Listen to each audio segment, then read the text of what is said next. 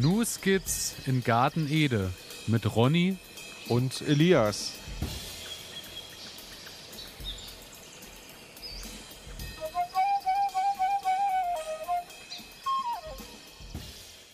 Herzlich willkommen, meine Damen und Herren. Herzlich willkommen zu einer weiteren Folge Ihres Lieblingsgarten-Podcasts Snooze Skits in Garten Ede.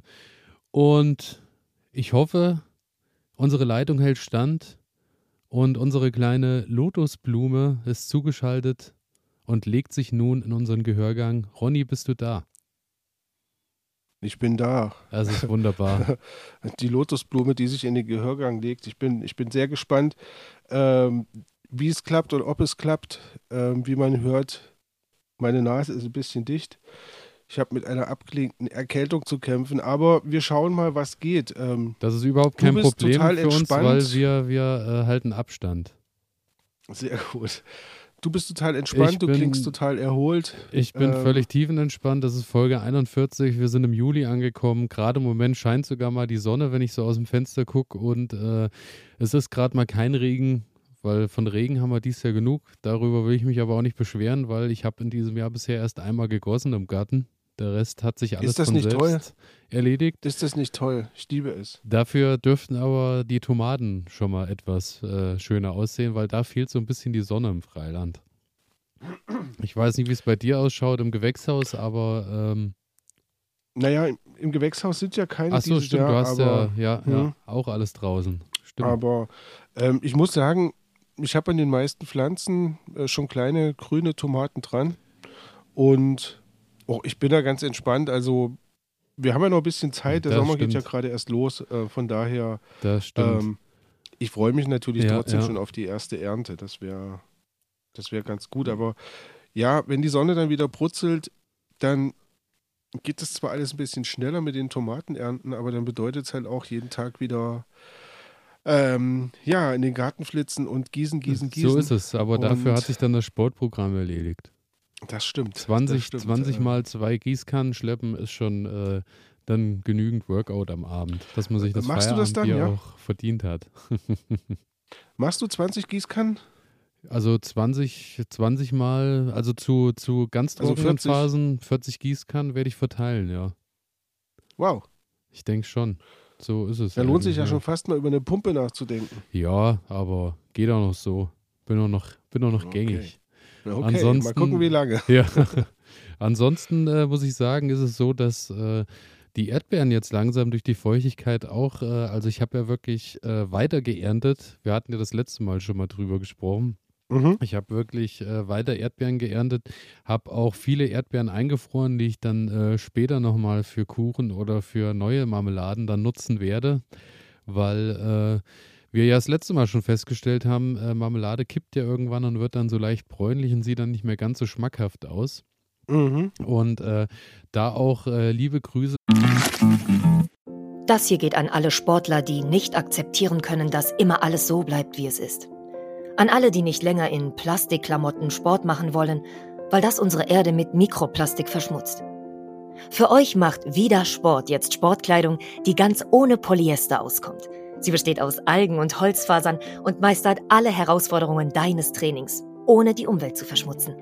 Sport ist so positiv, dass er niemandem schaden sollte, schon gar nicht dem Planeten.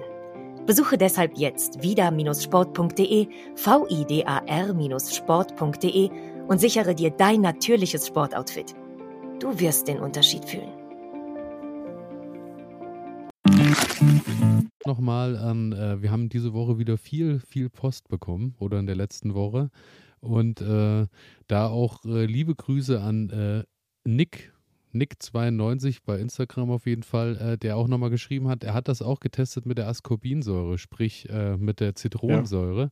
und ja. hat gesagt, äh, er hat mit einem Kumpel, wenn ich das noch richtig in Erinnerung habe, das probiert und äh, seine Marmelade ohne Zitronensäure war deutlich schneller braun als äh, die andere, obwohl alles komplett identisch war ansonsten. Okay. Und sein Kumpel hat Also können wir es damit äh, ein bisschen halten. Kann man damit anscheinend noch einiges machen. Und äh, ansonsten noch äh, auch noch Hörerpost, die äh, Hörerinnenpost, die ich noch erwähnen möchte, ist äh, von der Michelle. Äh, und zwar hat die uns nochmal äh, geschrieben, auch zum Thema Grünkohl, was der so alles kann und hat uns da auch ganz liebevoll mhm. ganz viel aufgelistet, was bei Winterkohl alles äh, so rauszuholen ist von 100 Gramm also auf 100 Gramm Grünkohl ist so viel Kalzium wie in 100 Milliliter Milch zum Beispiel. Also so, so viele Angaben, wo man sieht, äh, damit kommt man vielleicht doch auch gesünder über den Winter und hat uns mhm. da auch nochmal einen Link geschickt. Daher einfach mal auf ihre Seite gehen, selfandhandmade.de und dann kann man da ganz viel nachlesen zum Thema Wintergemüseanbau und was man jetzt vielleicht noch anbauen sollte, dass man im Winter noch ein bisschen was reinholen kann. Das nur als kleiner Tipp am Rande. Und ansonsten äh, hast du ja schon so schön erwähnt, äh, äh, dass ich so schön erholt klinge. Ja, ich will noch mal kurz berichten. Ja. Ich war im Berchtesgadener Land unterwegs und habe dort mal eine Woche Urlaub gemacht und äh, war fasziniert von vielen Gemüsegärten, die ich gesehen habe tatsächlich, weil ähm, mhm doch auch äh, der Ferienwohnungsvermieter, bei dem ich war, auch gleich mit dem Thema Permakultur um die Ecke kam im Gespräch und so. Und ich muss auch sagen, ähm, ich habe viele Gärten gesehen, wo doch äh, sehr schöne Mischkultur betrieben wird und auch äh, alles sehr äh, schön nachhaltig und äh, und auch alles schön gesund grün ausgesehen hat und auch überall noch so ein bisschen Wildblumen und so gewachsen sind in den Wiesen. Es hat mir sehr gut gefallen muss ich sagen. Und ähm, ich habe auch einen Tipp bekommen von ähm, unserem äh, Vermieter, ähm, den ich auch nochmal weitergeben möchte. Er hat mir nämlich gesagt, äh, es gibt wohl eine Reihe bei YouTube, ist da auch alles drin. Land und Leben heißt das. Land und Leben aus Südtirol. Und das sind mhm. immer äh, halbe Stunde Beiträge über äh, Bauernhöfe, die irgendwo in Südtirol sind, äh, die dann erzählen, wie sie noch probieren, irgendwie äh, nachhaltig zu wirtschaften, beziehungsweise auch andere Ansätze haben.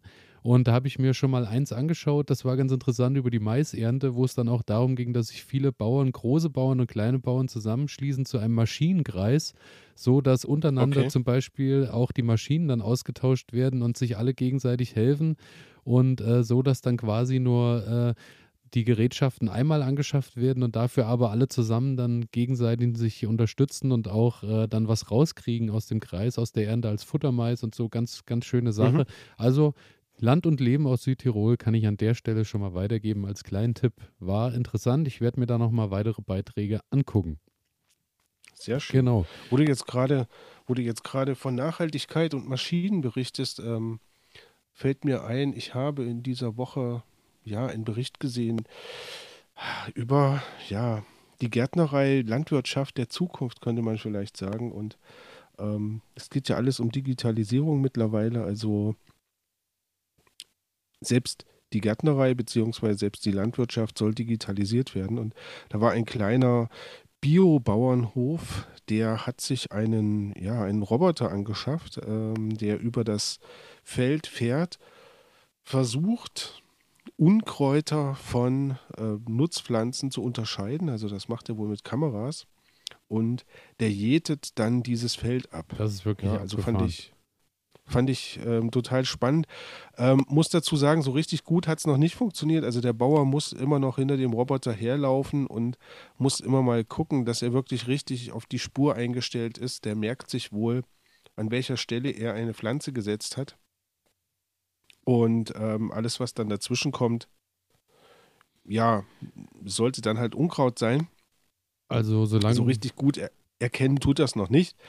Aber ähm, vom Ansatz her finde ich, das, find ich das ganz spannend, ne? weil der Bauer sagte halt, er darf kein Unkrautvernichtungsmittel irgendwie streuen, möchte er auch nicht. Und ja, mit dieser Maschine, normalerweise braucht er halt viele, viele Menschen, die das für ihn erledigen und sehr viel Arbeitszeit. Und ähm, hier macht es jetzt dieser Roboter. Da bin ich gespannt, das muss ich mir mal anschauen, wie das funktioniert. Mhm. Und äh, ja, sobald man den auch einstellen kann auf Nacktschnecken, äh, bin ich auf jeden Fall einer der ersten Käufer. Ja, ähm, ich bin jetzt übrigens auch großer Fan von Nacktschnecken geworden. Also Sind sie bei ja, dir endlich auch angekommen? Ich hatte ja ziemlich lange Ruhe, also wirklich viel Ruhe. Aber mittlerweile haben sie entdeckt, dass es bei mir doch was zu holen gibt. Und äh, jetzt sind sie da und freuen sich. Ja, da hat es sich ja doch gelohnt, dass ich neulich den Eimer nochmal vorbeigebracht habe. Ja, ich glaube schon. ich glaube schon. Ansonsten äh, kurze Frage noch, ähm, so zum aktuellen äh, Stand bei dir, äh, Sturmschäden. Wie schaut es bei dir aus? Ich habe äh, viel gesehen und auch, äh, auch in den Nachrichten gelesen äh, bei vielen, dass es äh, wirklich übel aussah, teilweise mit äh, wirklich heftigen Überschwemmungen und so. Also. Naja, sagen wir mal so, es gibt ja die Kategorie, was mache ich gerade? Okay, okay, ähm, also kommen wir dann noch. Äh, richtig. Also es wird eher langweilig werden, aber ähm, ich habe einen Baustein vorbereitet. Das ist äh, ein super Teaser, wenn man jetzt schon mal sagt, es wird heute langlich werden in der Sendung. Genau. Ähm, dann freue ich mich natürlich für jeden, der jetzt noch dran bleibt. Ja, unbedingt, unbedingt dranbleiben. Also, also bei mir, bei mir werden spannende Themen werden bei mir besprochen. Super, super. Alles klar. Dann äh, würde ich sagen, starten wir doch direkt in die, äh, in die spannenden Themengebiete. Genau.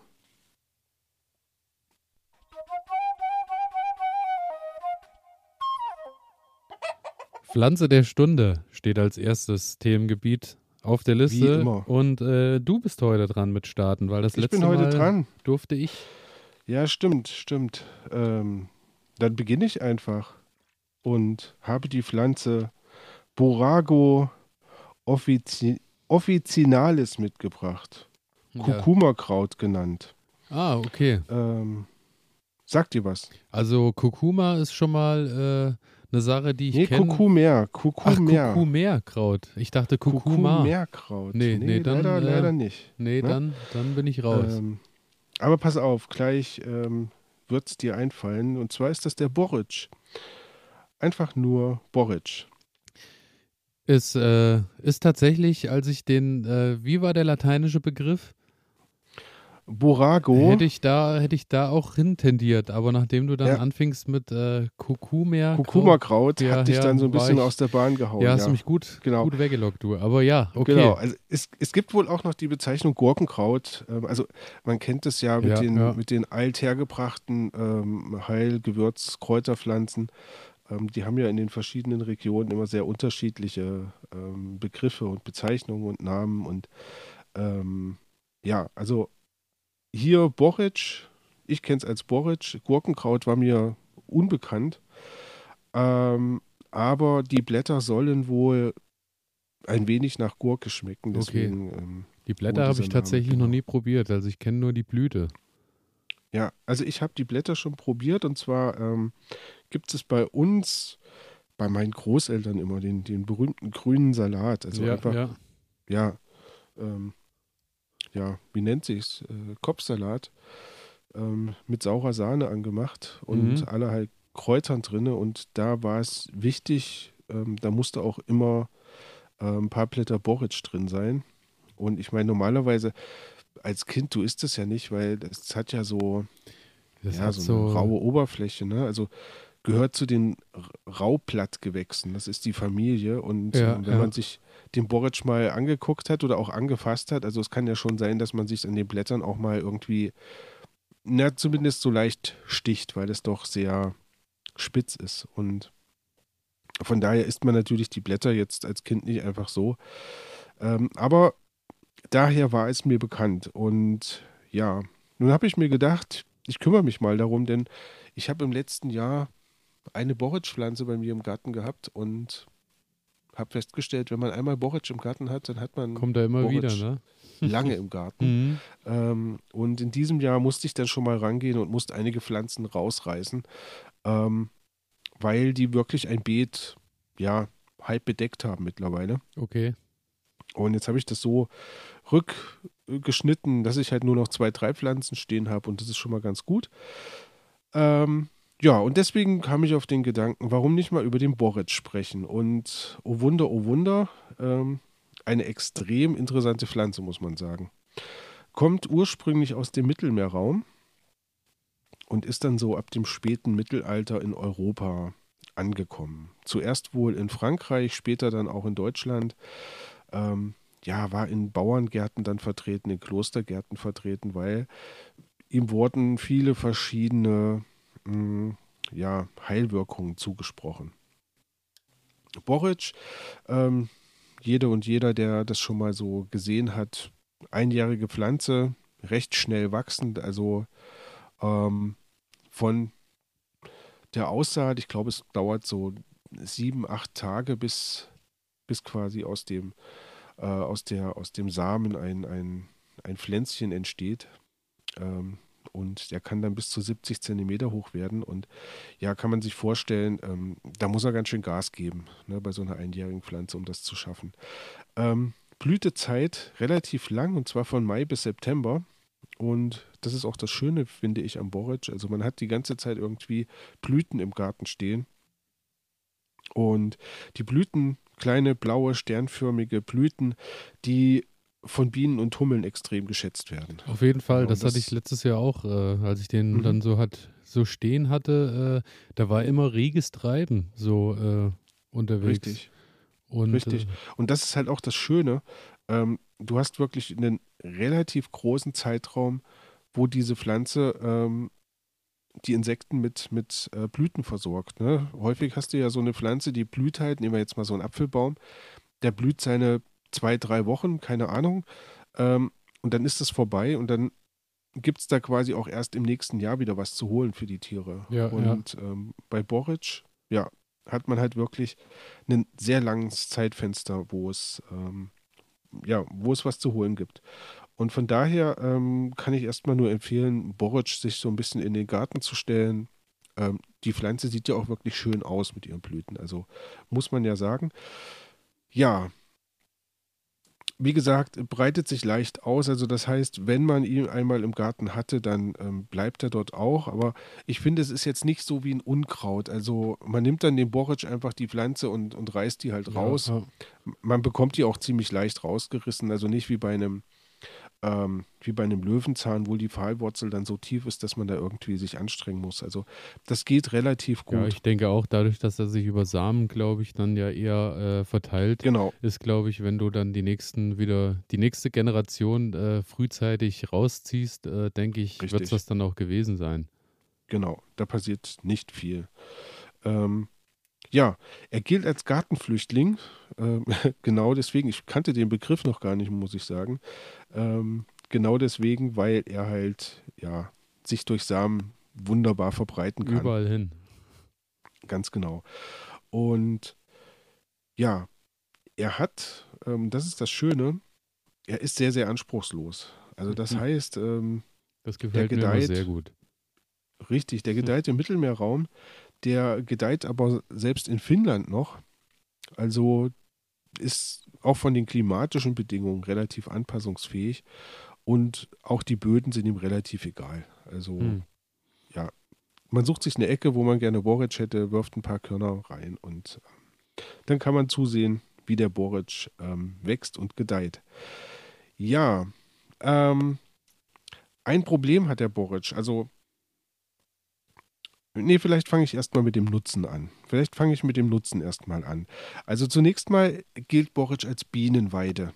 Hatten wir ja gerade schon gesprochen, Bienen und Hummeln schätzen den. Und das Spannende ist, dass ähm, hochgerechnet auf einen Hektar Boric, also wenn ich jetzt einen mhm. Hektar Boric anpflanzen würde, dann könnte, äh, könnte davon 95 bis 211 Kilo Honig gesammelt werden. Ja. Ui.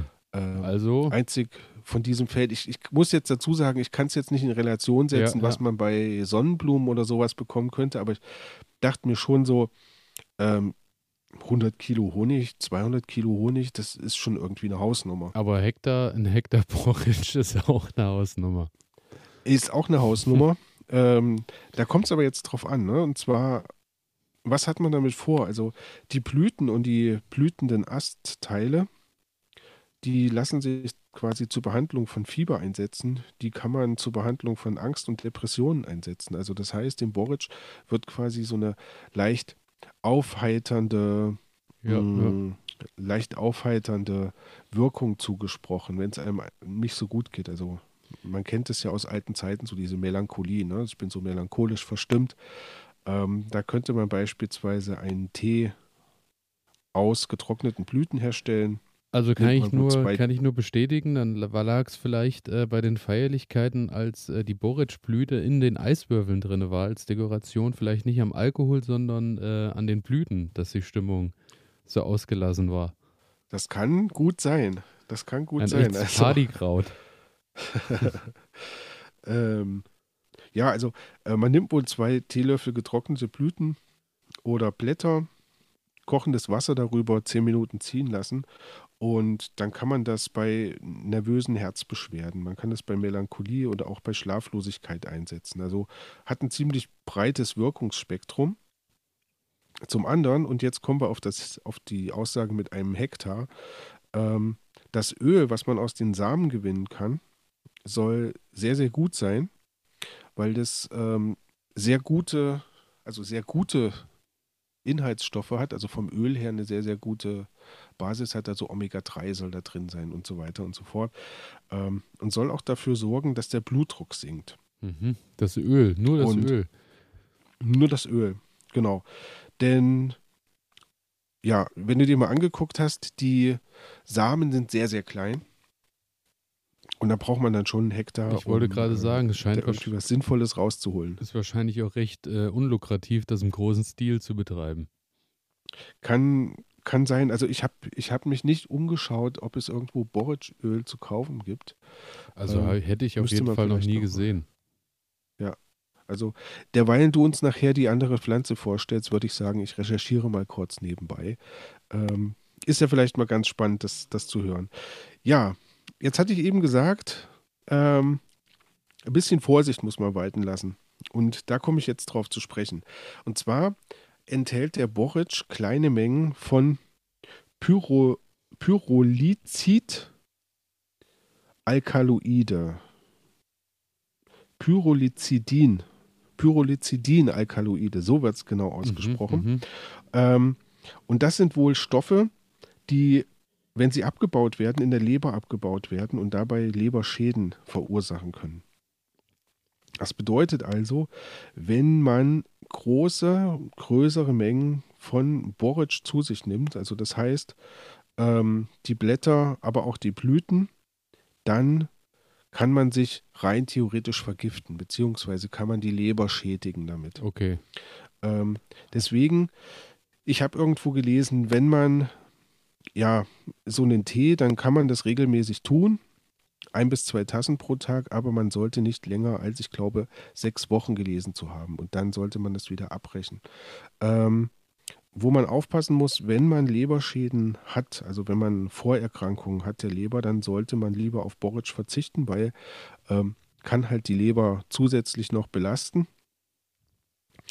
Ähm, aber wenn man diese Probleme nicht hat, dann kann man Borage in kleinen Mengen zum Beispiel als Tee zu sich nehmen. Ähm, denn das Bundesinstitut für Risikobewertung sagt, ähm, der regelmäßige Konsum ist problematisch, aber in geringen Mengen okay. kein Problem. Also das genau. Öl auch nicht als Salatdressing nutzen. Das Öl, ich habe äh, hab gerade nachgeschaut. Jetzt, mhm. Ich habe okay. gerade nachgeschaut beim Öl. Es gibt Borage-Öl zu kaufen, aber es ist eher äh, Apothekenware und ist in so kleinen ja. äh, Tropffläschchen äh, zu finden und äh, täglich äh, empfohlene Dosis, Verzehrempfehlungen sind täglich zweimal ein Teelöffel, sprich fünf Milliliter. Also mhm. nichts zum Dressing geeignet, aber ansonsten äh, eigentlich gerade im Angebot für 13,94 eigentlich 19,50 Euro das 100 Milliliter Fläschchen. Na, und äh, wird verkauft äh, für Lebendigkeit, Lebenskraft, Energie und Lebensfreude als Zusatz, ja. Nahrungsergänzungsmittel.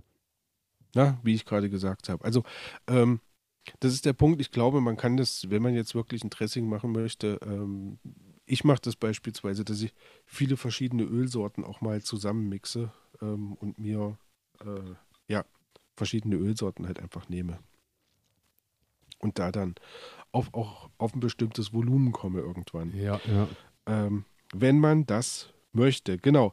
Ansonsten finde ich ähm, Boric ziemlich coole Pflanze, ähm, von der man jetzt nicht alles und regelmäßig essen sollte, aber ähm, die schön aussieht im Garten, die schön aussieht in Getränken, du hast es eben schon gesagt. Und die einfach gut ist, um die Bienen und Hummeln ein wenig zu unterstützen. Und die wollen wir ja auch in unserem Garten haben. So ist es. So ist es. Genau. Also nicht nur so. Nahrung, Nahrung für den Magen, sondern auch Nahrung für die Seele. Boric. So sieht's aus. Und von daher bin ich durch mit der Pflanze der Stunde. Es war der Boric und jetzt bin ich gespannt, lieber Elias, was du uns mitgebracht hast. Ich äh, bringe wieder mal etwas mit, äh, was aktuell noch auf der Aussaatliste steht. Und äh, die Pflanze, die ich vorstelle, ist die Allium fistulosum. Mm. Allium. Hat irgendwas Blumiges. Frühlingszwiebel ist äh, die Pflanze. Dann nicht. Frühlingszwiebel oder Lauchzwiebel oder Winterheckenzwiebel, Winterzwiebel, Schalottenzwiebel oder Stängelzwiebel sind die Begriffe, mhm. unter der äh, sie zu finden ist. Äh, ich denke, es ist jedem im Begriff, unter welchem Namen auch immer, äh, gehört zur Familie der Amarillen, Amaryllis-Gewächse. Ähm, ja, und der Name Winterheckenzwiebel ist wohl recht verbreitet, stammt äh, vermutlich auch daher, dass die Pflanze natürlich äh, mehrjährig angebaut wird und auch in milden Regionen über den Winter äh, einfach stabil äh, auch ihr Dasein fristet und äh, da auch nach wie vor geerntet werden kann. Deswegen äh, bei mir jetzt auch aktuell nochmal in der Aussaat, dass ich vielleicht, wenn der Winter nicht ganz so hart zuschlägt, auch da noch ab und an frisches Grün aus dem Garten holen kann. Genau. Sehr guter Gedanke. Und ähm, ja, die äh, Frühlingszwiebel stammt ursprünglich aus dem asiatischen Raum. Äh, in China, Japan und Korea äh, deutlich mehr, habe ich das Gefühl, auch in den Küchen zu finden, äh, da die äh, geschnittenen Röhrenblätter, die man so kennt, ja wirklich auch fast in jedem Gericht zu finden sind. Mhm. Also mhm. äh, muss ich auch sagen, ist eine Sache, die bei uns äh, tatsächlich seltener ihren Weg findet, weil wir, glaube ich, bei uns auch, bei uns ist immer zu Hause zumindest mehr mit Zwiebeln an sich äh, gekocht worden. Aber die Frühlingszwiebel war seltener. Irgendwie. Jetzt sag mir mal, wenn ich dich unterbrechen darf, ähm, wenn ich jetzt von einer normalen Zwiebel ähm, die, die grünen Röhrenblätter nehme, kann ich die auch verzehren? Kann ich die auch? Äh, davon davon habe ich gehört, aber äh, habe ich selbst noch nicht gemacht und äh, okay. würde da auch ungern jetzt ein Statement dazu abgeben, weil äh, äh, nee, gut, ich habe keine Ahnung. jetzt mal nicht ins Blaue schießen. Eben. Okay, gut, kann Eben. ich verstehen. Äh, ähm, aber die Frühlingszwiebel wird ja auch nicht so knollig, oder? Genau, die Frühlingszwiebel bleibt ja unten eher so, so schalottenartig und mhm. äh, wird ja, gibt ja eher die Kraft oben ins Grün als unten in die, okay. in die eigentliche Zwiebel. Und ja. äh, wächst natürlich daher äh, oben ja auch immer regelmäßig nach, was äh, meines Wissens nach die normale Zwiebel, glaube ich, in dem Ausmaß nicht tut. Mhm. Genau. Da bin ich auch überfragt. Genau, aber äh, ja, wer regelmäßig äh, Zwiebelgrün, auch Küchenzwiebel, Gemüsezwiebelgrün aberntet und äh, auch damit noch keine äh, Vergiftungserscheinung hatte und äh, da auch geschmackhafte Rezepte hat, bitte einfach E-Mail an elias.garten-ede.de und da äh, gerne uns mal schreiben und wir sind gespannt über den Umgang mit normalem Zwiebelgrün. Oder einfach natürlich über unsere Instagram-Seite.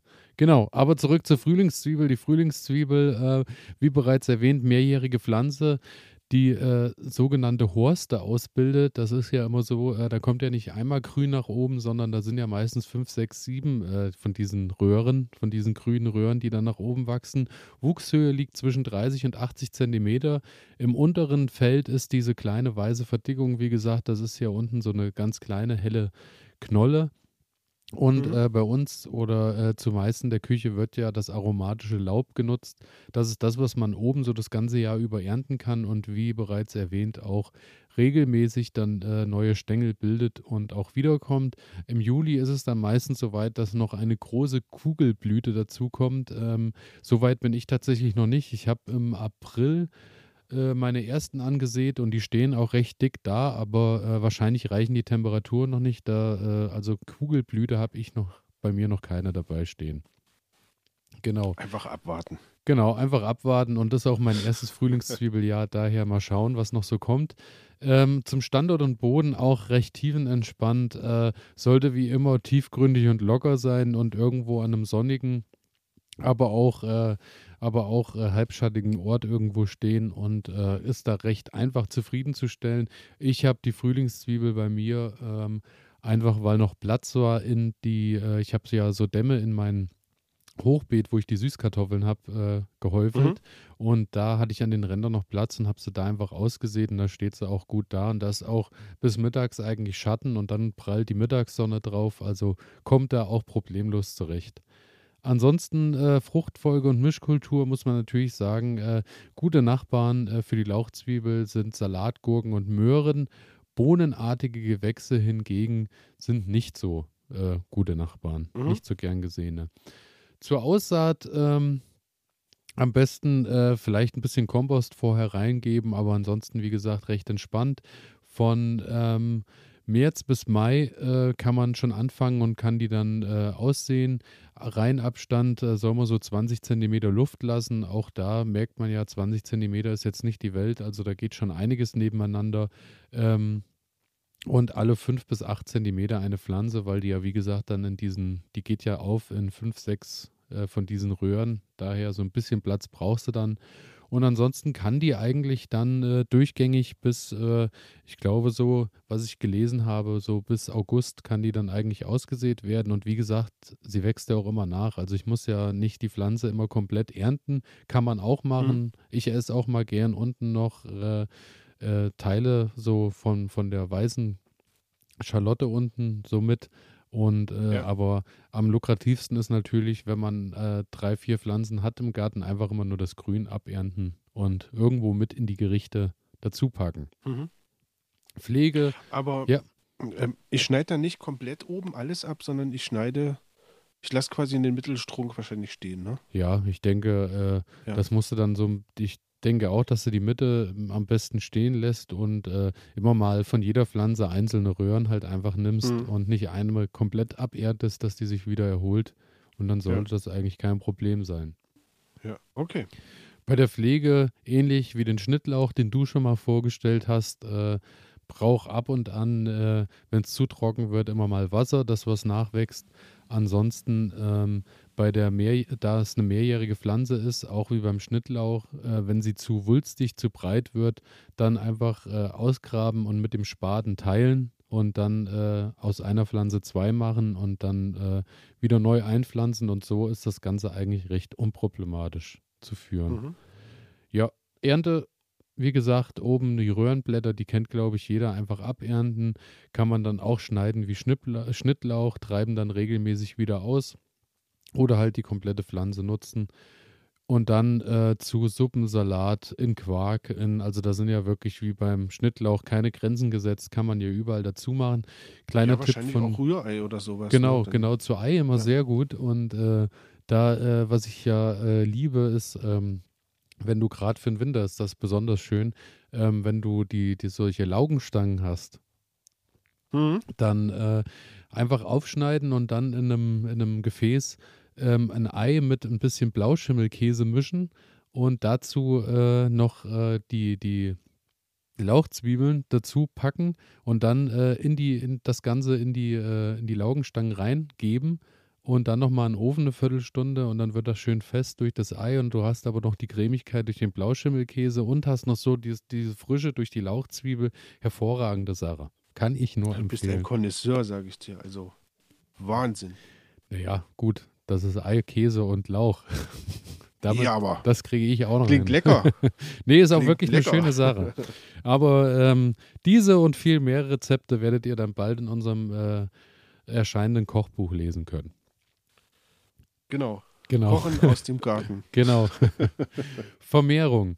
Ähm, und zwar, äh, wie bereits erwähnt, Horst da einfach teilen mit dem Spaten, kein Problem. Äh, dann kannst du das Ganze auch über Samen äh, weiterreichen. Wie gesagt, die Blüte erscheint dann irgendwann. Samen sind zwei Jahre lagerfähig, kannst du Samen ernten. Aber das Einfachste ist einfach, wenn du den Wurzelballen teilst und den auch in zwei bis drei Stücke mit dem Spaten aufteilst und dann an einen neuen Standort bringst. Und dann gedeiht das Ganze eigentlich recht unproblematisch. Bei Krankheiten und Schädlingen ist auch äh, nicht so viel zu erwähnen, da äh, Lauchmotten falscher Mehltau hier und da mal äh, auftauchen, aber ansonsten ist die recht resistent gegen irgendwelche Erkrankungen. Sehr gut. Genau. Und damit äh, wäre ich bei der Vorstellung der Lauchzwiebel durch und äh, muss sagen, schöne Sache. Ich freue mich drauf. Wie gesagt, ich habe jetzt schon ein paar stehen im Garten und bin gespannt, ob ähm, die ganze Geschichte dann auch über den Winter so standhaft ist bei unserem Klima. Weil Das milde, wär- milde wär Winter haben wir ja selten hier bei uns Ja, in unseren Breitengraden. Und daher lassen wir uns mal überraschen, was da noch so äh, kommt dann im Winter. Genau. Super, Und damit würde ich sagen, steigen wir ein in die nächste Kategorie. auf jeden Fall.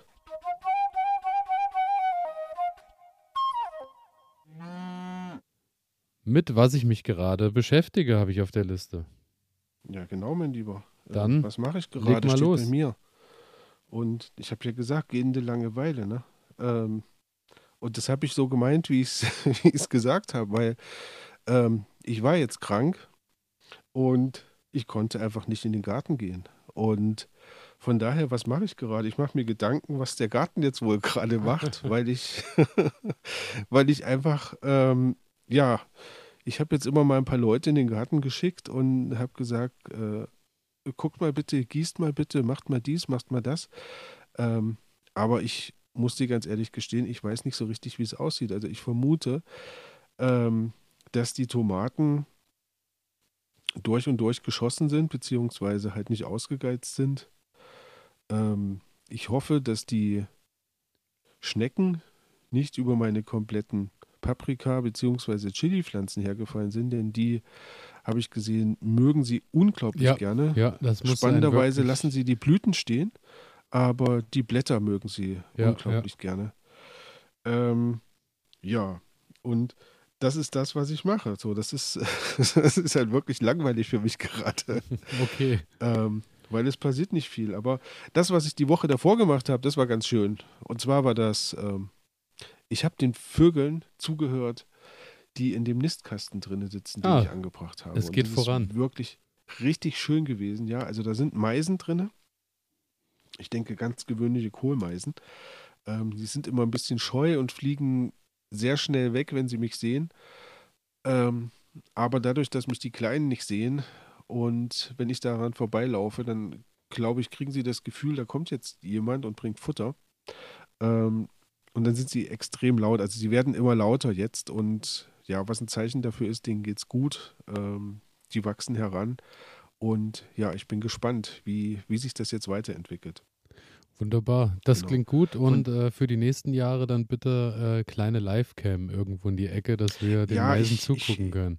Ich spiele, ich spiele schon seit langem mit dem Gedanken, ob ich da nicht irgendwie äh, eine kleine Kamera einbaue. Da hätte ich schon Lust drauf, muss ich sagen. Ich glaube, das ist schon richtig, richtig schön. Aber an Ja. der Stelle nochmal äh, die Empfehlung für, für alle da draußen. Ähm, ja, seht zu, dass er irgendwie Nistkästen aufbaut, weil es wird immer weniger, es wird für viele Tiere immer schwieriger, Nistmöglichkeiten zu finden. Also wir hatten ja schon mal drüber gesprochen, auch Schwalben, die quasi dadurch, dass keine Bauernhöfe mehr da sind oder weniger Bauernhöfe als früher, ähm, dass die einfach keine Möglichkeit mehr haben zu, zu brüten, ihre Gelege zu bauen.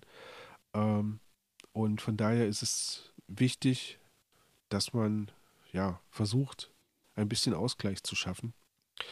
Ähm, ist bei mir auch noch viel zu wenig, habe ich auch noch viel zu wenig, was ich denen anbieten kann, aber ähm, es macht doch unglaublich viel Spaß, ähm, dann zuzuhören, wenn man, ja, wenn man weiß, ähm, da drinnen entsteht gerade neues Leben. Und ja, vielleicht klappt es ja irgendwann, dass ich da so eine kleine Kamera einbaue und dann wird es natürlich auch mal Live-Fotos geben. Das klingt gut Das und schön. als kleiner Anreiz äh, zum Häuschen hinstellen, äh, Anspieltipp natürlich der Meisenmann von Helge Schneider. Und äh, ich habe so eine kleine Garten-Playlist gebastelt. Da packe ich dir natürlich noch mit drauf bei Spotify nur Skizzengarten Ede. Die Garten-Playlist. Musik zum Arbeiten und Entspannen. Sehr gut. Genau, und ansonsten äh, hast du noch eine kleine Story für uns. Naja, ansonsten, äh, ansonsten bin ich, bin ich durch. Also ich bin gespannt, was, was bei dir passiert ist. Aber wenn ich mir so die letzte Woche angehört habe in deinem Garten, dann, dann ist es ja quasi auch übersichtlich gewesen, was du in deinem Garten Ähm, ja, aber ich bin ja schon wieder seit vier Tagen hier und daher hatte ich schon Ah, wieder genügend okay, Zeit, erstmal äh, weiterzuarbeiten. Und ähm, großes Ding diese Woche war erstmal Johannisbeeren. Also äh, die Johannisbeeren im Vergleich letztes Jahr ja alles abgefroren an Blüten, dieses Jahr absolute Johannisbeer-Schwämme. Daher äh, habe ich mich schon mal beschäftigt mit äh, ordentlich Johannisbeeren abmachen. Habe dann ähm, geschaut, Johannisbeermarmelade äh, einkochen. Habe ich mich dann gestern mit befasst und äh, habe da die zwei Möglichkeiten äh, gesehen. Einmal durch, ja, dass man das auch wie bei den Erdbeeren quasi die, die Beeren erstmal einlegt und die sich dann so langsam durch den Zucker verflüssigen und machen und tun, durch den Gelierzucker und dann abgesiebt mhm. werden. Oder vorher einmal durchpürieren und dann äh, durch Sieb. Das ist sehr mühselig, muss ich sagen, hat aber auch funktioniert. Hat beides so, äh, hat beides eigentlich ganz gut geklappt. Aber ich habe äh, sowohl die reine Johannisbeermarmelade eingekocht, als auch ich hatte noch so ein paar äh, die, die, letzten Erdbeeren, die jetzt noch so zu retten waren mhm. und habe dann Johannisbeer mit Erdbeermarmelade einfach mal gekreuzt im Topf und äh, bin gespannt, wie sich die zwei Sachen so ergänzen dann, weil ich es mir eigentlich glaub, ganz gut vorstellen könnte eine schöne saure Komponente noch mit rein. Ja, deswegen, deswegen habe ich hm. gedacht, einfach mal probieren. Daher habe ich äh, weiter Marmelade eingekocht durch die Johannisbeeren. Ansonsten, ähm, ja, in den äh, war ich unten äh, in der Ecke Königssee und habe dort äh, im Urlaub äh, eine Gärtnerei aufgesucht. Die mhm. Äh, so eine Vor Voralpengärtnerei, irgendwie Alpen, Alpengärtnerei Sommer oder so hieß die, glaube ich. Und äh, erstmal wunderschönes Gelände. Äh, du stehst in der Gärtnerei, hast im Hintergrund irgendwie das Bergpanorama und so. Also wirklich eine ganz tolle Sache. Und dann habe ich mir gedacht. zu Hause. Ja, genau. und dann habe ich mir gedacht, ähm, was hier unten wächst, bei diesen, bei Bedingungen auf äh, 900 Meter oder 1000 Meter, wo die mhm. Gärtnerei war, muss ja bei uns zu Hause auch entspannt funktionieren, weil dort das Klima ja äh, bedeutend rauer Sollte. wird und der Winter noch ja. härter. Also dachte ich mir, Gut, dann schaue ich doch mal an der Gärtnerei nach äh, Brombeeren, Himbeeren und Co., weil die ja bei mir letztes Jahr ganz schön gelitten haben im Winter. Mhm. Leider mhm. war es so, dass Brombeeren und Himbeeren leider nicht mehr verfügbar waren. Aber ich habe äh, Stachelbeeren und äh, Erdbeeren mitgenommen dort in der, aus der Gärtnerei okay. und äh, habe die jetzt bei mir im Garten eingepflanzt und bin gespannt, wie die sich so machen. Ähm, bei den Erdbeeren stand keine genaue Sorte da, aber die waren wirklich schön satt äh, im Grün und so, sahen toll aus. Und dann habe ich noch den, den äh, Erdbeertoni mitgenommen. Das ist eine rankende Erdbeere. Also äh, hatte ich auch noch nicht. Und da habe ich nochmal, habe ich die erstmal einen Topf, einen größeren äh, Topf äh, gesetzt und habe dann eine kleine mhm. Rankhilfe gemacht und bin mal gespannt, äh, ob die da ranken und wie die sich so entwickeln und ob das dann eine Sache ist, die man dann halt einfach vermehrt über äh, die Ausleger, die sie dann machen und dann mal schauen, wenn das funktioniert mit Ranken und so, Darum nicht. Also heißt gerne. aber, die wächst nach oben, ja? Genau, die soll nach oben wachsen, der Klettertoni. Okay, weil ja. Ich kenne ja solche Ampeln, wo, wo die Erdbeeren dann so nach unten ranken. Ja, ja. Ähm, ich bin gespannt. Ja, klingt spannend. Ich, ich bin mhm. gespannt, wie, äh, in welche Richtung das geht. Also mal schauen. Ja. Genau, dann ähm, ja, habe ich da noch die rote Stachelbeere, noch eine mitgenommen, die sitzt auch im Garten. Ansonsten Beschäftigung gerade, ähm, ich habe den Spinat, den ich ja zum Blühen gebracht habe, um Samen äh, ja. Zu, zu äh, rauszuholen. Den habe ich jetzt aus dem Beet genommen, weil überall kleine Samenstände schon unter den Blättern waren und äh, weiß nicht, ob ich zu früh, zu spät, was auch immer, ist ja mein erster Versuch. Äh, den habe ich jetzt abgenommen und habe den äh, Kopf über in die Gartenhütte gehangen, dass der erstmal austrocknet und dann werde ich die Samen ernten und mal schauen, ob das funktioniert hat. Aber dadurch, dass ich da natürlich jetzt äh, die Hochbeete ziemlich abgeerntet habe, weil ich habe da den Spinat jetzt rausgeholt, dann habe ich die Erbsen, die waren jetzt durch, rausgeholt und äh, habe daher äh, jetzt wieder Platz gehabt und habe da neu angesät mit äh, neuem Spinat, der auch im Hochsommer funktionieren soll, mit neuen Radieschen, mit neuen Möhren und so. Da hatte ich jetzt relativ viel Platz. Daher äh, bin ich gespannt, was da ist.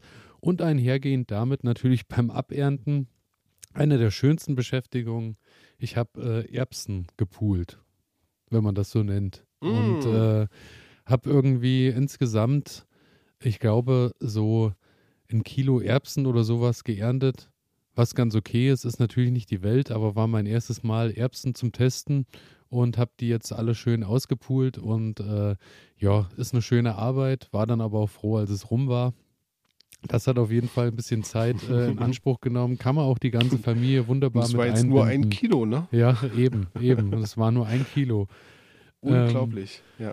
Ansonsten, äh, mit was ich mich gerade beschäftige, ist äh, interessant, weil äh, es gibt zwei Sorten Knoblauch, der äh, Brutzwiebeln bildet. Und Brutzwiebeln ist ja das so, ähm, dass oben im Grün quasi äh, ein, ein Stängel nach oben geht, in dem sich so ein, so ein kleines, wie so ein, also so eine Verdickung oben bildet, wo dann äh, hm. kleine Mini, also das ist, äh, die Brutzwiebel ist quasi wie eine kleine Mini-Knoblauchzehe, wenn man die aufmacht. Da sind dann äh, so Knoblauchzehen drin, die natürlich bedeutend kleiner sind als, äh, als die unten, die man erntet. Aber über diese Brutzwiebeln kann man äh, tatsächlich auch neuen Knoblauch ziehen. Mhm. Und ähm, die Sache ist natürlich, dadurch, dass das natürlich viel kleinere Brutzwiebeln sind, als wenn ich unten eine normale Zehe nehme und die wieder stecke, äh, ja. ist es natürlich so, dass die deutlich länger brauchen. Viele sagen auch, die lassen die dann zwei Jahre stehen ist halt eine schöne Sache, wenn man irgendwie äh, Knoblauchsorten hat, die vielleicht etwas seltener sind oder auch schwieriger zu beschaffen sind, dass ich die da natürlich auch äh, drüber vermehren kann. Ich ähm, werde bei ein paar Pflanzen einfach die Brutzwiebel weiter wachsen lassen. Bei ein paar nehme ich es auch weg, weil äh, natürlich logisch ist, je mehr Kraft die Pflanze natürlich oben in die Brutzwiebel steckt, äh, so weniger Kraft ist natürlich auch unten für die ja, Knollenbildung da. Daher werde ich mal ein paar probieren und dann einfach mal schauen, wie sich die Sache entwickelt und werde dann äh, Brutzwiebeln eben mal haben, die ich dann mal stecke und dann mal schauen, wie äh, mhm. das Ganze funktioniert. Also ich bin gespannt. Klingt gut.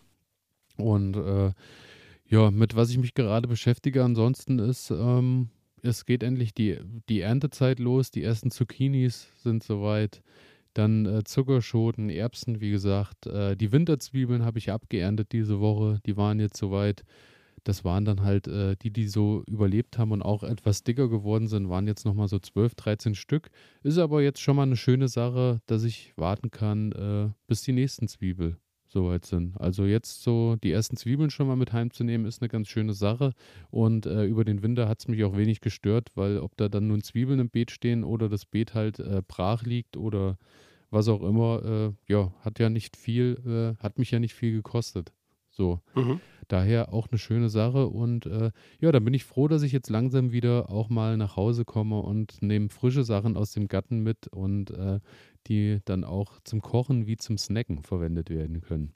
Das ist eine ganz schöne ich Sache. Ich muss schon sagen, ähm, sehr, sehr viel Zeit, die du jetzt ähm, auch mit dem, ja, mit der Ernte und der Verarbeitung und sowas verbringen musst, ne?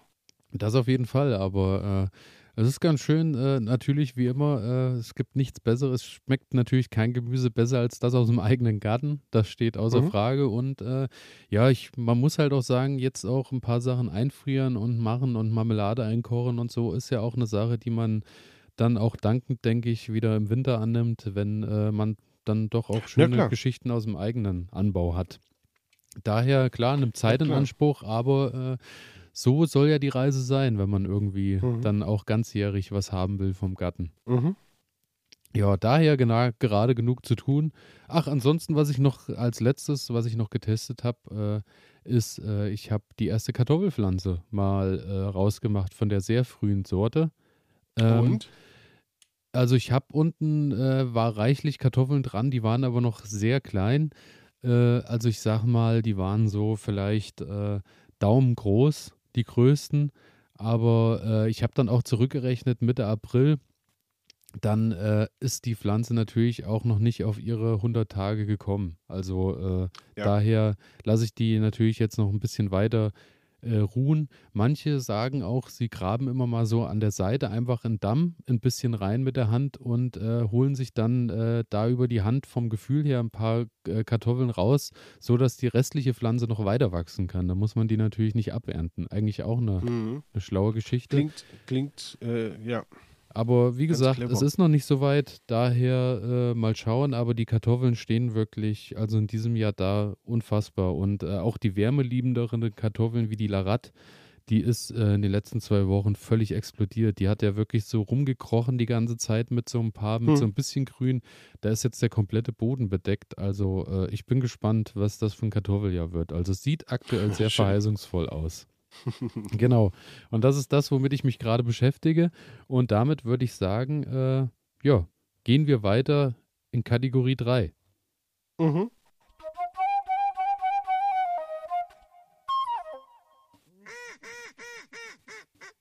Was ich gelernt habe. Und die erste Steht Frage ist, Was hast du gelernt? Was habe ich gelernt? Ähm, ich hatte, ich habe aus einem aus einem Problem habe ich mich einfach mal ein bisschen mit etwas beschäftigt und zwar ähm, habe ich das Problem, dass die Gurke, die bei mir im Gewächshaus steht, wächst und wächst und wächst und wächst und Blüten über Blüten hat. Ähm, mittlerweile musste ich die Pflanze schon zurückschneiden, weil es, ja, weil sie einfach das komplette Gewächshaus einnehmen würde. Ähm, und sie trägt nur eine einzige Frucht. Okay. Ja. Ähm, obwohl alles voller Blüten ist. Und das gibt einem dann schon irgendwie ein bisschen zu denken, weil ich kann mich noch daran erinnern, im letzten Jahr stand ja auch ähm, eine, zwei Gurkenpflanzen im Gewächshaus. Und da konnte ich dann, ja, in der Woche vier, vier fünf Gurken ernten, wenn es ja, gut ja. lief. Ähm, und bei der jetzt, ja, wie gesagt, eine Riesenpflanze, eine Gurke, die sich ganz langsam entwickelt und ja, irgendwas stimmt da nicht. Und da habe ich jetzt einfach mal ein bisschen recherchiert, woran könnte das liegen und habe mich damit beschäftigt. Und ähm, also ich habe drei, vier Punkte gefunden, habe aber noch keine richtige Lösung gefunden, was bei mir das Problem sein könnte. Und zwar wird hier geschrieben, zum einen zu wenig Wasser. Ähm, so eine Gurke, also weiß man ja, die besteht, also die Pflanze ja, ist ja, ja, schon sehr wässrig ähm, und die Frucht ist auch extrem wässrig. Ähm, die brauchen einfach richtig viel Wasser. Und ich habe hier gelesen, wenn es heiß ist, also pro Pflanze pro Tag circa drei Liter Wasser. Mhm. Das, das, ist, schon mal eine Hausnummer. Ja. Ne? Genau. Ähm, aber ich gieße eigentlich regelmäßig. Und im letzten Jahr habe ich auch nicht öfter gegossen, also daran sollte es nicht liegen, zumal es im letzten Jahr ja auch heißer war als in diesem Jahr. Das passt irgendwie nicht so richtig.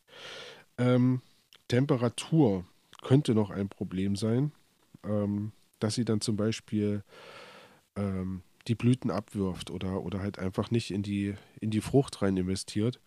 Kommt aber wohl dann zustande, wenn die Temperaturschwankungen sehr stark sind. Ähm, dürfte im Moment auch nicht der Fall sein, weil wir haben es im Moment, ja, draußen 25 Grad, nachts haben wir es um die 17 Grad. Das ist jetzt nichts Ungewöhnliches ja, irgendwie. Ja. Sollte also funktionieren. Ähm, Gewächshaus ist Tag und Nacht offen, sodass da ähm, jetzt auch nichts zu heiß drin werden kann und nichts verbrennt. Also Temperatur scheidet meiner Meinung nach auch aus. So, dann haben wir Bestäubung. Also es kann natürlich sein, dass die Pflanze einfach sich nicht bestäubt oder nicht mhm. bestäubt wird. Okay. Ähm, könnte sein. Dadurch, dass es aber ein Gewächshaus ist, wo Tag und Nacht die Türe auf ist, ähm, muss ich davon ausgehen, ja, eigentlich sollten die bestäubt werden. Im letzten Jahr hat es auch sehr gut funktioniert. Verstehe ich nicht so richtig. Und jetzt gibt es noch einen Punkt, der könnte eventuell eine Lösung sein. Ähm, das ist eine Mangelerscheinung. Ist also ein Problem von einer Mangelerscheinung. Ähm, und da habe ich gesehen, es gibt zum Beispiel Licht- und Nährstoffmangel. Mhm. Lichtmangel scheidet aus.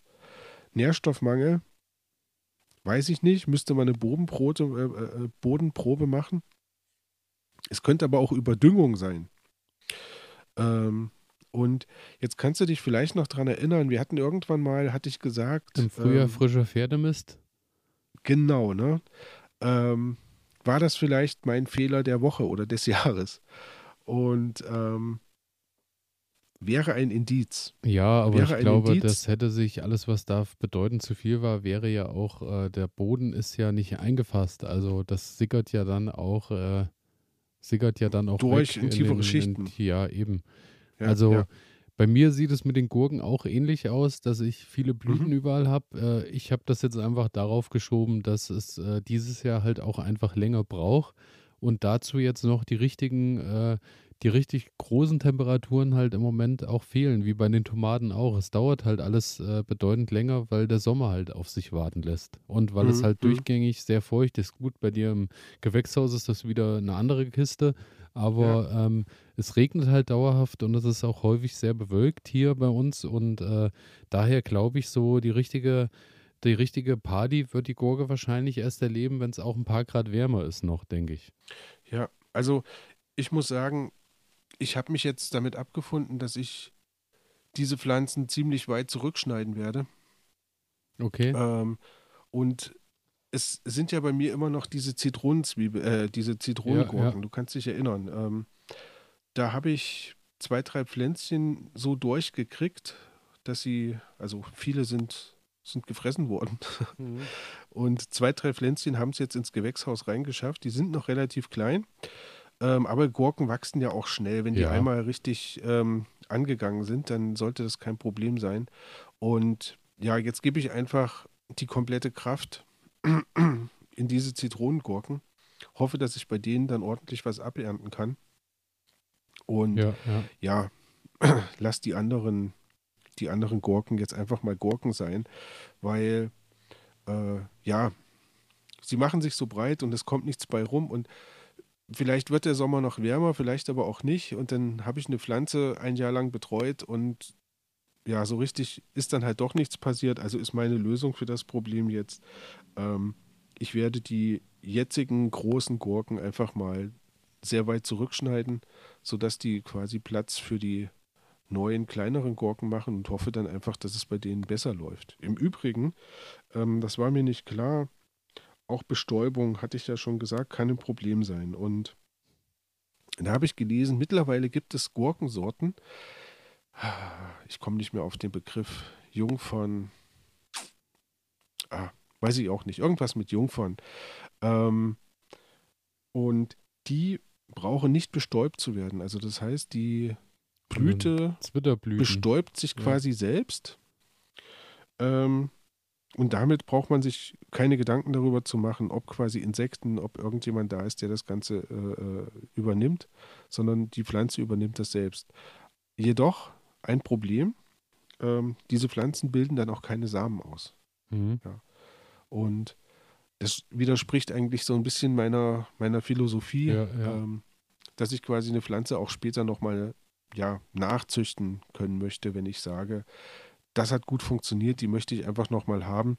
Ähm, dann bin ich halt wirklich immer darauf angewiesen, da ist jemand, bei dem ich diese Pflanze kaufen kann. Und ähm, wenn dieser jemand sagt, es rentiert sich nicht mehr, diese Pflanze zu produzieren, ähm, dann komme ich halt auch nie wieder an die Pflanze ran. Ne? Und das ist, das ist irgendwie schade.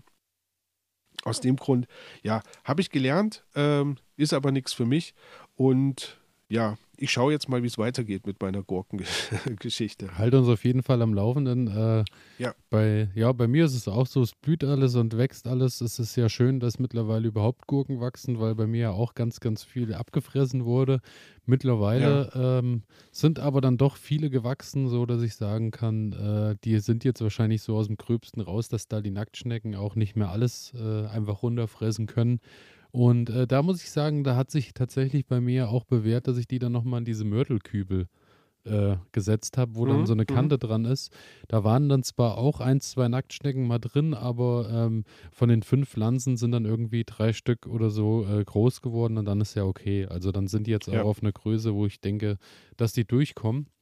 Aber ja. ja. ist bei mir ähnlich mit den Gurken. Aber wir schauen mal, wo die Reise noch hingeht, auch wenn es jetzt wärmer genau. wird. Und äh, ja, wir sind guter Dinge. Ähm, Richtig. Aber jetzt sag mal, ja. was hast du gelernt? Was ich gelernt habe. Ähm, ja. Ja, nachdem mir abgeraten wurde von allen Seiten, äh, Erdbeermarmelade. Ohne Zusätze wurde mir ja gesagt. Auch du warst ein großer Verfechter, Erdbeermarmelade mit irgendwelchen Aromen noch zu bestücken. Ich erinnere mich noch an die ja. letzte Folge. Du sagtest auch, Erdbeermarmelade muss immer rein sein. Ich habe ja äh, Charge gekocht mit äh, einer Vanilleschote. Mhm. Und ich muss dir sagen, Super lecker es ist ein Gedicht. Ne? Es ist ein Gedicht, muss ich sagen. Also die, der, leichte, der leichte Vanilleauszug in der Erdbeermarmelade ist hervorragend. Und dann habe ich die zweite Charge mit Minze gekocht. Habe das so gemacht, dass ich quasi äh, die äh, Erdbeeren eingelegt habe, also so mit, äh, mit Zucker bestreut habe. Bei mir werden sie ja vorher noch püriert, weil ich ja Stücke nicht so haben kann. Ich weiß, Stücke müssen in der Erdbeermarmelade sein. Das ist okay, Klar. egal wie man es macht. Auf jeden Fall habe ich äh, einfach auf die 500 Gramm äh, Erdbeeren habe ich äh, sechs Minzstängel mit reingelegt und habe die halt einfach über Nacht drinnen liegen lassen. Habe die dann mhm. äh, beim Aufkochen noch drin gehabt und dann rausgeholt. Und es ist lecker, aber da merke ich schon, da ist die Minze überdosiert. Also ich werde wahrscheinlich äh, dann mhm. in mhm. Zukunft eher mit drei Minzstängeln dann arbeiten, wenn ich neue Marmelade ja. mache. Weil das war dann schon zu viel des Guten, aber äh, so, eine, so eine frische, so ein frisches Aroma mit drin kann man wirklich machen, muss man aber aufpassen. Minze ist halt sehr dominant immer. Aber Vanille kann ich wirklich nur empfehlen. Also ich habe ein Glas mitgehabt, äh, als ich jetzt die Woche im Urlaub war. Und das eine Glas war dann auch, hat sich dann auch nach den Tagen erledigt gehabt. Also wunderbar. Also ich kann mir, ich kann mir auch sehr gut vorstellen, dass sich Erdbeere gut mit einigen Kräutern zusammen macht. Ja, das ähm, glaube ich schon, dass das, also Erdbeere ist sehr dankbar irgendwie zu mischen. Also auch mit, mit, mit Rhabarber und, und was man da nicht ja, alles ja. machen kann. Ähm, da für mich ist einfach nur man kann, man kann Erdbeermarmelade einfach nicht besser machen durch Zusätze. es wird anders, aber es wird nicht besser. du musst dich öffnen. Du musst dich öffnen dafür. ähm, ansonsten, was ich gelernt habe, äh, ich habe Kartoffeltürme auch im Urlaub des Öfteren gesehen. Und selbst Ach bei ja. unseren ähm, Vermietern war es so, dass die äh, auch Kartoffeltürme hatten. Nur hatten die die mhm. etwas äh, ein bisschen anders aufgebaut. Das Ganze in bedeutend kleiner. Also sie haben auch keinen Zaun genommen, sondern äh, noch ein bisschen äh, nachhaltiger, sage ich mal, oder natürlicher. Sie haben einfach Äste genommen, haben äh, mhm. die Äste so auf 40 Zentimeter, 50 Zentimeter geschnitten, haben die dann in den Boden gesteckt und haben das dann quasi als Gefäß genommen für die für die Kartoffeln, haben dann da Heu reingepackt, haben äh, dazu Erde, wo ich natürlich nicht mithalten kann, weil äh, ich dann im Gespräch erfahren habe, das war Erde. Da waren früher, es gab eine Ecke, wo früher immer so die, diese Gülle- und Mistgrube war die dann aber mhm. schon seit zehn Jahren nicht mehr dort ist. Das hat sich natürlich alles schön zersetzt und ist äh, schöne tiefschwarze Erde geworden. Und äh, dann haben die quasi da einfach auf die Behälter diese schöne äh, dunkle Erde verteilt und haben äh, dann wieder mit Stroh bedeckt. Und äh, ich muss dir sagen, aus den 40, 50 Zentimetern äh, von diesen, von den Ästen und von dem Türmchen kam bestimmt das Doppelte bis Dreifache an Grün links und rechts raus. Also es ist völlig explodiert das Teil und äh, sah richtig gut aus und hat natürlich auch den Vorteil bei der Höhe, die Kartoffeln suchen sich natürlich Wurzeln auch noch weiter nach unten. Also der Kontakt mhm. zum normalen Boden ist natürlich auch noch ein Stück mehr gegeben. Also es sah wirklich gut aus. Mich würde mal interessieren, was da rauskommt am Ende. Also das sah wirklich hervorragend aus. Und äh, ja, das habe ich gesehen und gelernt, dass man da vielleicht auch einfach äh, mit, ich habe ja auch genügend Astschnitt und Co. zur Verfügung, dass man da vielleicht auch mal mitarbeitet. Mal gucken, werde ich vielleicht jetzt nochmal den Versuch starten, weil ich habe ja die äh, noch die zweite Runde Kartoffeln hier im Keller zum Keim liegen und werde die jetzt langsam ausbringen. Und daher, ja, werde ich das wahrscheinlich mal probieren. Ja, hast du noch eine Chance, klar. Ja, auf jeden Fall. Und äh, zu guter Letzt, was ich noch gelernt habe, Zwiebeln in Sätzen funktioniert hervorragend. Ich habe ja gesagt, Winterzwiebeln hatte ich äh, gesteckt. Die habe ich jetzt geerntet. Mhm. Und äh, die nächste Runde, wo ich weiß, so in zwei, zwei Wochen sind die äh, ziemlich durch. Ich hatte ja schon mal eine Runde früher Zwiebeln zum Testen gesteckt, um zu gucken, wie die mhm. sich so entwickeln. Und war mir aber noch, weil da noch so viel Frost war in der Zeit, dachte ich, naja, ich will nicht alles, weil es ist mir zu heiß. Die habe ich äh, ich glaube, das war äh, Ende März, Anfang April hatte ich die. Ich glaube, Ende März war es schon gesteckt. Die sind jetzt äh, groß und äh, sind jetzt auch bald erntereif, so dass ich dann die nächste Runde habe. Und dann hatte ich nochmal die große, den großen Rundumschlag habe ich dann so Ende April gesteckt. Die brauchen natürlich noch eine ganze Weile. Aber äh, mhm. dadurch habe ich jetzt natürlich immer mal Zwiebeln, frische Zwiebeln, die ich mit nach Hause nehme und die, die dann zum Schluss am längsten stehen, auch noch zum Einlagern, die große Runde. Und dann hatte ich ja aufgegeben, eigentlich, ich habe ja auch Zwiebeln ausgesät. Hatten wir auch lange genau. breit hier gesprochen. Da genau. hatte ich ja alles, was ich vorgezogen habe drinne, äh, war ja katastrophal. Beim Auspflanzen ist das irgendwie mir nicht gelungen. Das war keine Option für mich. Aber ich habe auch draußen einfach mal einen Streifen angesät ohne äh, viel Hoffnung und habe da auch nichts ausgedüngt oder sonst irgendwas. Und da ist äh, die stehen jetzt auch wunderbar da. Ich meine, klar, die stehen deutlich zu eng, weil ich halt nichts rausgezogen habe dazwischen. Und äh, mhm. aber ich lasse die jetzt einfach so stehen und lasse die mal wachsen. Die sind jetzt so, äh, dass sie noch ein Stück hinter denen hinterherhängen, die ich äh, Ende, Ende April gesteckt habe. Aber ähm, sie sehen gut aus. Also ich bin gespannt. Ich werde die noch einfach draußen stehen lassen und mal gucken, was am Ende dabei rumkommt. Also dazu noch äh, Folgendes, weil da hatten wir es am Anfang ja schon von.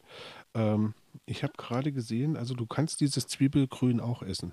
Ja. ja. Und ähm, wenn du jetzt die Zwiebeln so dicht gesät hast, ähm, dass da vielleicht keine riesengroßen Knollen entstehen, aber dann hast du zumindest das Zwiebelgrün beispielsweise und kannst das verwenden, ähm, um ein leckeres Brot damit zu belegen.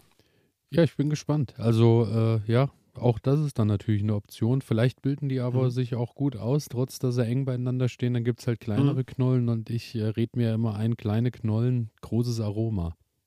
Das kann natürlich Daher, sein, klar.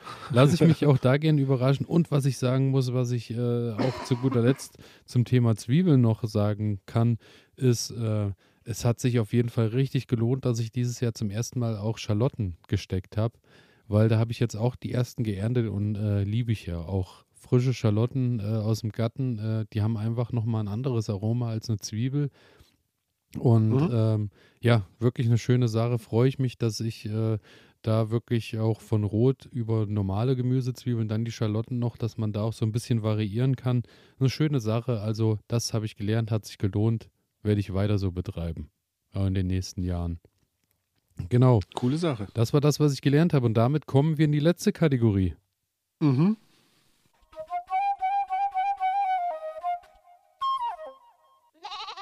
Fehler der Woche. Fehler der Woche. Was war dein Fehler? Ich mache es ganz kurz. ähm, Thema ist Heu. Ja. Wir hatten ja schon drüber gesprochen. Ähm, du hast dein Heu eingebracht. Du hast das ja, glaube ich, mit einem Balkenmäher oder sowas in der Art gemacht. Ähm, beziehungsweise, oder war es eine, eine Motorsense? Ich bin mir gar nicht mehr äh, sicher. Ränder so mit der Sense und äh, den Rest habe ich dann zum Glück äh, Kollegschaft, mhm. einen, einen, Freund gehabt, der mit so einem Frontalmäher, einem kleinen Traktor kam mhm. und hat das dann runter, so Tellermäher waren das, ja.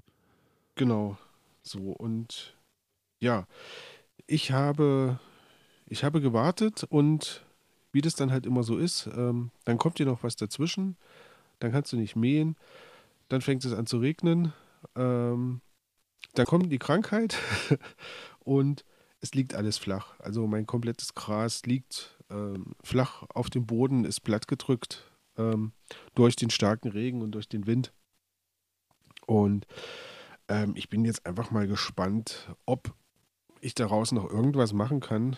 Ähm, ich, äh, ja, das liegt jetzt. Das liegt jetzt vielleicht, aber es ist auch, das regnet ja auch ständig. Ich denke mal, wenn jetzt dann die paar heißen Tage kommen und du mähst das ab und lässt das ein bisschen liegen in der Sonne und wendest das ordentlich, wird das schon äh, noch seinen Ertrag bringen, auf jeden könnte Fall. Könnte sein. Ich könnte, ich könnte mir allerdings vorstellen, ähm, dass die, dass die Sensarbeit jetzt um einiges schwieriger wird. Ne? Also ja, ich glaube nicht, dass sich das nochmal so richtig aufrichtet, wie man, wie man das so kennt, sondern ich, ich vermute, das bleibt schon mehr oder weniger äh, flach liegen.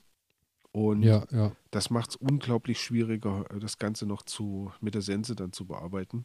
Ja, ja, das ist wohl wahr. Aber da bin ich jetzt gespannt drauf. Also das war mein Fehler. Es hat mir mal wieder gezeigt, gerade bei solchen Tätigkeiten, ähm, wie wichtig es ist, da ähm, den richtigen Zeitpunkt abzupassen. Und also das hat häufig auch was mit Glück zu tun, muss ich sagen. Ja, das ist halt auch ähm, wetterbedingt und äh, ja. Richtig. Also ich habe mich da mit, mit älteren Leuten unterhalten, die dann, die dann immer sagten, wenn es dann früher so, man hatte das Heu gemacht, das lag da und war schon fast fertig und dann zog irgendwo ein Sturm auf oder ein Gewitter nahte und ähm, dann ist irgendwie das ganze Dorf losgerannt und, und hat mit großen Wagen ähm, dann versucht, die Ernte da irgendwie ja, noch ja. einzubringen und zu retten. Also ähm, das hat mir es gezeigt, also wie, ja, wie wichtig das ist. Also du hast dann halt einfach keine Zeit, irgendwas aufzuschieben, so sondern äh, dann geht der Garten halt vor allem.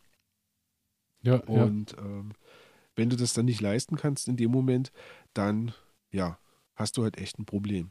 Ja, so, dann genau wird so die Arbeit unglaublich schwieriger. Und also ich werde ich werd in der nächsten Sendung hoffentlich darüber berichten können, ähm, wie es jetzt ausgegangen ist mit meinem Heu und ob ich noch was geerntet habe oder ob ich ähm, ob es sich nicht mehr gelohnt hat. Aber da bin ich jetzt gespannt drauf, wie, wie das weitergeht.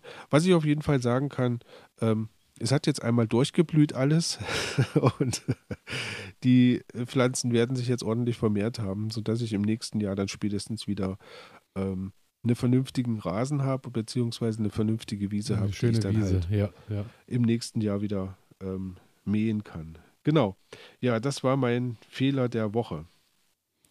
Ja, bei mir äh, Fehler der Woche, beziehungsweise Fehler, äh, den ich über längere Zeit gemacht habe. Ich habe äh, mhm ja damals äh, mir auch Heidelbeeren angeschafft und so und die sind dann so, die sind nie groß geworden, die haben nie so richtig geblüht, da ist nie so richtig was gekommen und ähm, ja, ganz simpel, einfach natürlich völlig falsche Erde. Also äh, okay. Heidelbeeren äh, mögen ja eher so Moor- und Waldgebiete, wo natürlich der pH-Wert deutlich niedriger ist äh, bei den äh, im Boden und ähm, daher ich habe den einfach, ich habe die einfach immer in den Garten gesetzt, ohne was zu machen dran.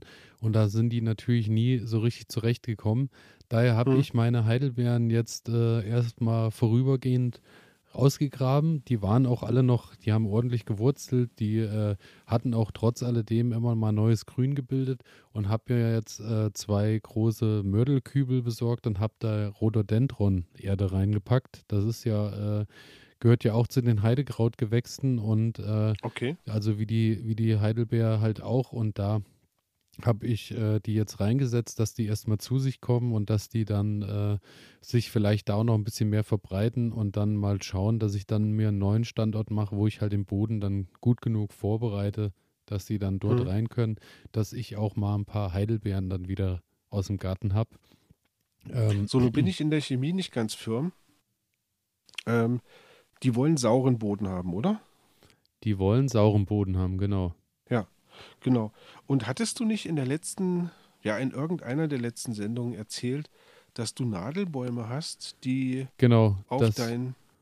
Genau, dadurch äh, holst du dir auf jeden Fall äh, deswegen ja auch äh, Moor- und Waldgebiete, weil natürlich durch die Nadelbäume und was da dann so auf dem Boden alles über die Zeit mhm äh, so verrottet ist dann natürlich klar, dass dann saurer Boden entsteht, aber ähm, ja, ich muss mich halt erstmal äh, genauer damit beschäftigen, dass ich das auch nicht überdosiere und nicht übertreibe, sondern mhm. dass du halt einfach dann ein Stück im Garten vorbereitest, wo die dann äh, eben wachsen können.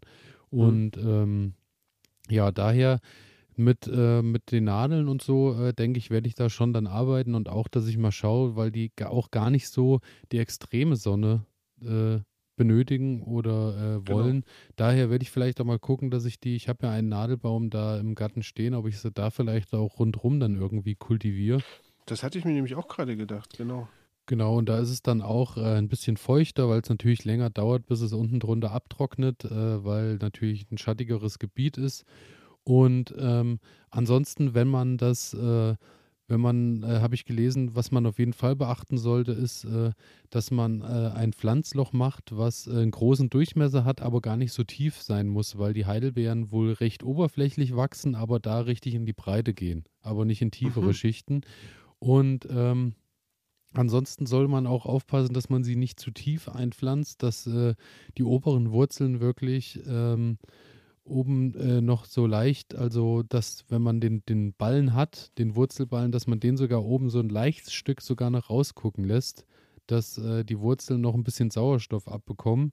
Das ist wohl recht wichtig und ähm, soll man sogar so weit treiben, dass man ein bis zwei Finger den, den, äh, den Ballen oben rausgucken okay. lässt, genau. Und äh, ansonsten dann das Ganze ein bisschen mit Rindenmulch äh, abdeckt. Ich habe es jetzt so gemacht auf die Schnelle, dass ich die eingepflanzt habe und habe so ein bisschen äh, Stroh nochmal oben drauf gepackt und ein bisschen Heu, dass ein bisschen noch was oben zum Abdecken ist. Und dann, ja, bin ich mal gespannt. Habe ich die jetzt, wie gesagt, erstmal in den Kübel stehen, dass die sich ein bisschen erholen. Und dann werde ich äh, über den Winter dann mal schauen, dass ich da irgendwo was vorbereite, dass die dann ein Gebiet haben, wo sie sich auch wohlfühlen, weil ansonsten wird es wahrscheinlich nichts werden mit den Heidelbeeren. Mhm. Aus gutem Grund. Klingt auf jeden Fall so, ja. Genau. Mhm. So viel zum Thema. Ähm, ansonsten Heidelbeeren habe ich äh, auch gelesen, was noch wichtig ist. Zu guter Letzt, äh, zwei unterschiedliche Heidelbeersorten äh, werden auf jeden Fall benötigt, um den Ertrag ein bisschen zu pushen, weil die sich wohl gegenseitig dann besser äh, befruchten. Und ähm, bei mir ist es ja so, ich hatte damals äh, schon, ich hatte schon drei verschiedene äh, im Garten eingepflanzt und habe jetzt noch eine Viertelsorte da aus dem, auch aus der Gärtnerei, aus den äh, Voralpen mitgebracht. Und daher mhm. denke ich, das sollte dann auf jeden Fall schon mal gegeben sein. Da gibt es richtig Konkurrenzdruck, ja. Auf jeden Fall. Und dann schauen wir mal, was passiert, ob die sich jetzt in den Kübeln erstmal fangen und wohlfühlen. Davon werde ich natürlich auch berichten. Genau, und das wäre äh, mein Fehler, den ich entdeckt habe und der sich dann hoffentlich damit auch erledigt hat. Das wäre gut. genau so ist es. Und damit sind Schön. wir am Ende angekommen, würde ich sagen. Sind wir. Es äh, war wie immer schön, äh, mit dir zu quatschen. Es war wie immer schön, dass ihr äh, drangeblieben seid und unsere Sendung gehört habt. Habt ihr äh, irgendwie, wollt ihr Lob loswerden? Wollt ihr Kritik loswerden? Habt ihr Wünsche? Einfach an elias at garten ede.de eine E-Mail schreiben oder aber einfach äh, auf unserer Instagram-Seite Nuskizzengarten Ede mit Unterstrich einfach äh, euch melden. Steht auch alles unten in der Beschreibung immer bei den Folgen mit drin. Und wir freuen uns natürlich auch über jede positive Bewertung und jedes Abonnieren, weil uns das natürlich auch ein bisschen weiter nach oben pusht. Genau. Und ähm, ja, da auch vielen Dank an die regelmäßigen Zuschriften, die wir bekommen. Freuen wir uns immer sehr. Und somit. Das hast du wunderbar gesagt. Ähm, man kann es nicht besser ausdrücken. Ähm, ja, dann bleibt eigentlich nicht mehr weiter, nichts mehr weiter übrig, als zu sagen, vielen, vielen Dank fürs Zuhören und ähm, wir hoffen, euch in zwei Wochen wieder begrüßen zu dürfen. So ist es. Und äh, zu guter Letzt, hört, hört, macht im Juli die Ameis groß den Hauf, folgt ein strenger Winter drauf. Hm? Also Ameisen habe ich genug. Aber große Hügel noch nicht, aber Ameisen habe ich dies Jahr wirklich genug. Und Ohne äh, Ende. daher bereiten wir uns vor auf den Winter und kochen genügend Marmelade ein und leben dann ausschließlich von Marmelade. Sehr gut. okay, dann äh, würde ich sagen, hören wir uns wieder in zwei Wochen. Bis dahin. Äh, bis zum nächsten Tag. Frohes Gärtnern. Frohes Gärtnern, genau. Bis bald. Ciao. Tschüss.